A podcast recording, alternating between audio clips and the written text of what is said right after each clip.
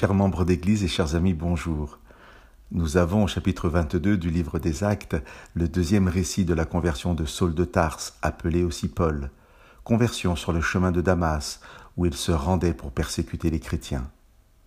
Dans ce chapitre 22, c'est Paul lui-même qui raconte sa conversion aux Juifs réunis à Jérusalem. Dans l'émission 103, nous avions déjà parlé d'Ananias, comment il avait su accueillir Paul à Damas après avoir reçu une vision de Dieu?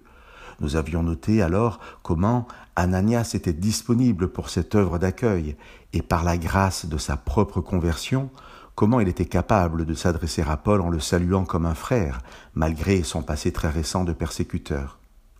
Au chapitre 22, Luc, l'auteur du livre des Actes, nous rapporte quelques paroles d'Ananias et Paul les partage à son auditoire. Je vous lirai à partir du verset 12. Or, un certain Ananias, un homme pieux selon la loi, de qui tous les Juifs qui habitaient là rendaient un bon témoignage, est venu à moi et m'a dit, Saul mon frère, retrouve la vue. À ce moment même, j'ai retrouvé la vue et je l'ai vue. Il a dit, le Dieu de nos pères t'a destiné à connaître sa volonté, à voir le juste et à entendre sa voix, car tu seras pour lui témoin devant tous de ce que tu as vu et entendu. Bien évidemment, les paroles d'Ananias sont liées directement avec la rencontre très récente de Paul et de Jésus sur le chemin de Damas. Mais peut-on entendre aujourd'hui ces paroles comme des paroles universelles, adressées à tous ceux qui rencontrent Jésus sur leur chemin d'une manière ou d'une autre? J'en suis intimement persuadé, car la Bible nous dit que la volonté de Dieu est que tous le connaissent et changent de direction pour marcher sur son chemin.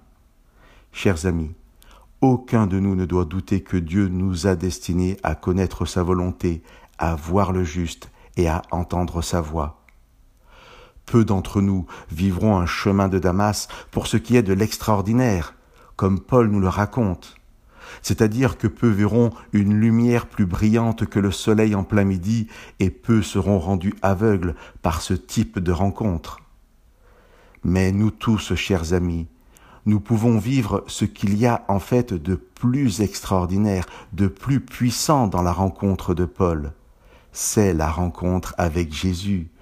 Nous tous, nous pouvons être illuminés par sa lumière, qui ne rend pas aveugle, mais redonne la vue.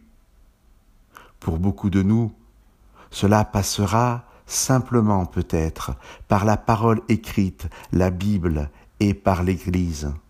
Là où nous tous, nous avons les moyens de voir et d'entendre le Christ nous parler. Que Dieu vous bénisse.